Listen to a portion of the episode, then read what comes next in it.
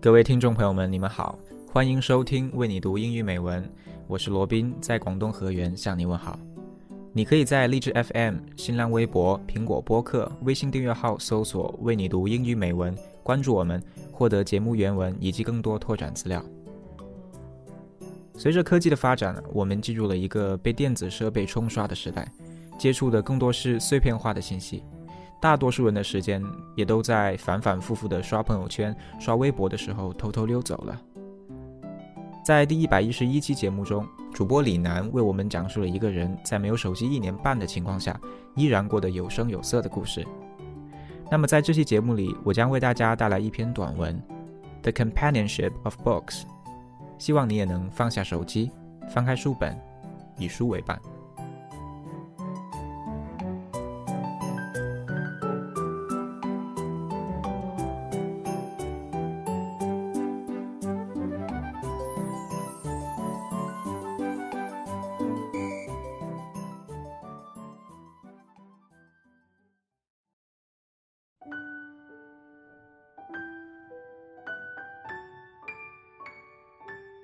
The companionship of books.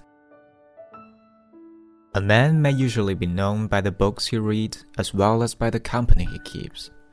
For there is a companionship of books as well as of men. And one should always live in the best company, whether it be of books or of men. A good book may be among the best of friends. It's the same today that it always was, and it will never change. It is the most patient and cheerful of companions. It does not turn its back upon us in times of adversity or distress. It always receives us with the same kindness, amusing and instructing us in youth, and comforting and consoling us in age. Men often discover their affinity to each other by the mutual love they have for a book just as two persons sometimes discover a friend by the admiration which both entertain for a third. There is an old proverb Love me, love my dog. But there's more wisdom in this Love me, love my book. The book is a truer and higher bound of union. Man can think, feel, and sympathize with each other through their favorite author. They live in him together, and he in them. A good book is often the best urn of life, enshrining the best that life could think out. For the world of a man's life is, for the most part, but the world of his thoughts.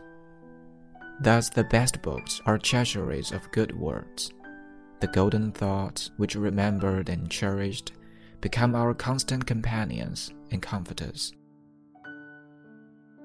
Books possess an essence of immortality. They are by far the most lasting products of human effort. Temples and statues decay, but books survive. Time is of no account with great thoughts, which are as fresh today as when they first passed through their authors' minds ages ago. What was then said and thought still speaks to us as vividly as ever from the printed page. The only effect of time has been to sift out the bad products, for nothing in literature can long survive but what is really good. Books introduce us into the best society. They bring us into the presence of the greatest minds that have ever lived. We hear what they said and did. We see them as if they were really alive. We sympathize with them, enjoy them, grieve with them.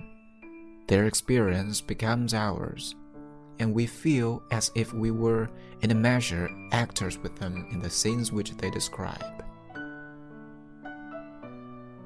The great and good do not die, even in this world. Embalmed in books, their spirits walk abroad. The book is a living voice. It is an intellect to which on still listen.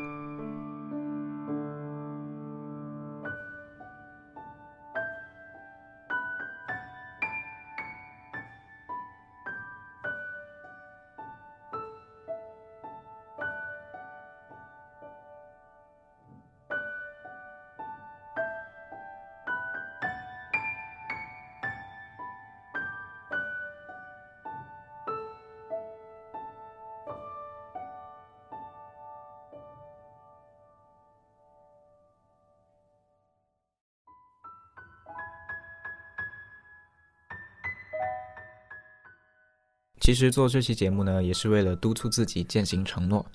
前段时间我在刷朋友圈的时候，看到了我们的主播维安和肖宇都转发了一张图片，说一个赞一本书，今年读完。我觉得挺有意思的，也跟着转了，然后发现我的几个朋友也跟着一起转了起来，结果我们都得到了不少的赞。我真的是觉得这样的方式挺有意义，因为在快餐化阅读风盛行的今天，太需要人们静下心来，摒弃浮躁，回归到经典的正餐式阅读方式。如果你在听完这篇文章之后也有所触动，那么就跟我们一起拿起书本，去遨游在另外一个精彩纷呈的世界吧。本期的为你读英语美文就到这里，我是罗宾，我们下期再会。